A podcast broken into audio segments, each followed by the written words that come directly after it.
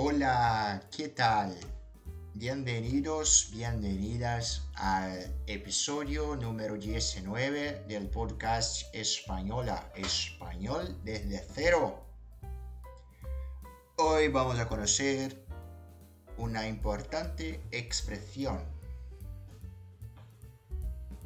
Sabe dizer estou com fome em espanhol? Aprenda agora.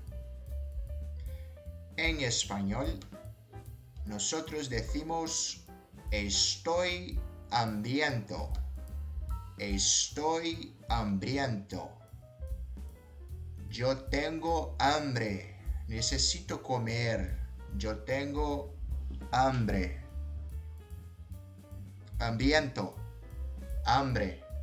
Necesito comer porque estoy hambriento.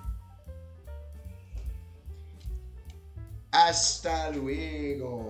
Hasta el próximo episodio del podcast Española. Adiós.